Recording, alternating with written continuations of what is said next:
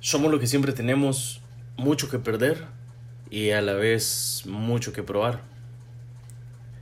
Escuchamos comentarios como marketing que se encargue de levantar las ventas y si no lo consiguen los despedís. Y aparte decirles que tienen una semana. O otras cosas como, ah, sos marquetero. O sea que vos sos el que está a cargo de que se vendan los productos.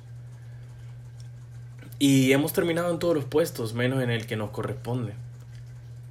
Al final del día también se nos terminan asignando cargos que son más para hacerlo todo que para trabajar marca. Y para serles honesto, colegas, estamos siendo reemplazados por los datos. Eso fallan menos, no cobran salarios fijos, no se enferman, no tienen bloqueos creativos y encima de todo conocen el mercado y podrían proponer una serie de tácticas para alcanzar un objetivo que seguro lograrían con una precisión milimétrica y con menos porcentaje de error que vos y yo. Entonces, ¿qué hay adelante? ¿Qué hay en el futuro? ¿Qué hay en esta nueva economía para nosotros? Yo regresaría al principio. Y creo que me haría la pregunta, ¿qué estabas pensando cuando decidiste estudiar marca? Y porfa, pensa tu respuesta. Porque para serte honesto, estoy cansado de escuchar, es que quiero mi propio negocio. O sea, esto más que un motivo suena a que no sabes qué crees. Porque la siguiente pregunta que yo te tiraría es, va y contame eh, negocio de qué. A lo que la mayoría me va a responder, fíjate que tengo varios planes, pero todavía no tengo nada concreto.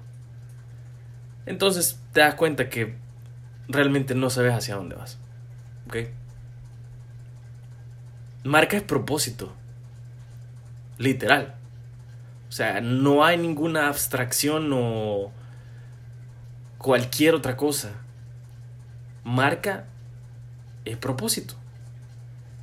Y lo primero que deberíamos aprender es identificar el nuestro. ¿Cuál es mi propósito? Cuando estudié esta carrera, ¿cuál era? ¿Qué me movía? ¿Qué quería lograr? ¿Y cómo se logra esto, mercadólogo? ¿Cómo logras identificar algo? Investigación, una de las bases de nuestra carrera. Entonces, venís y después de que encontraste el propósito para el cual decidiste meterte en esta área, puedes empezar haciéndote la pregunta, ¿cómo puedo contribuir en este mundo a través de una marca? Y si la marca no lo está haciendo, entonces simplemente tenés que llegar y aplicar estrategia, que también es una de las materias básicas dentro de la carrera de mercadotecnia, marketing, como le quieras llamar. Entonces, ¿qué haces? Empezás haciendo un FODA, ¿no? Analizando cuáles son las fortalezas, oportunidades, debilidades y amenazas de la marca. Y si te llegas a dar cuenta que la visión de la empresa que te contrató es hacer papelito verde nada más, pues creo que lo ideal sería que empecé a considerar que tu puesto está en jabón y que tu indicador de resultados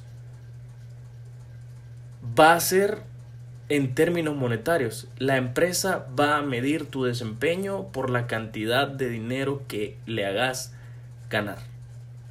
¿Ok? No vales más que eso para ellos. Entonces, no alcanzaste la meta, no servís. Y no, eso ni siquiera es cierto. Entonces, creo que lo mejor que puedes hacer es buscar hacer match con una marca que comparta tu visión. Y no al revés. Pero considero que hoy es tu oportunidad. De hecho, hay un montón de marcas que han sido afectadas por la crisis. Creo que un buen reto podría ser adoptar una marca y hacerle marketing por una pequeña comisión. Recordá lo que dije al principio, tenemos mucho que probar. No te estoy diciendo regalar tu trabajo, porque yo lo he hecho muchas veces.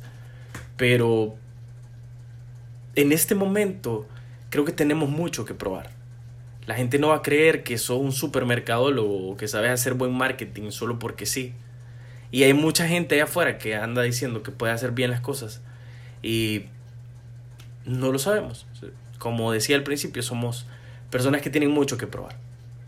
Entonces, puedes trabajar de la mano con alguien, primero enfocarte en que tenga claro el propósito y luego empezás a diseñarle algunas acciones puntuales que podrían ayudarle a salir adelante en esta nueva economía.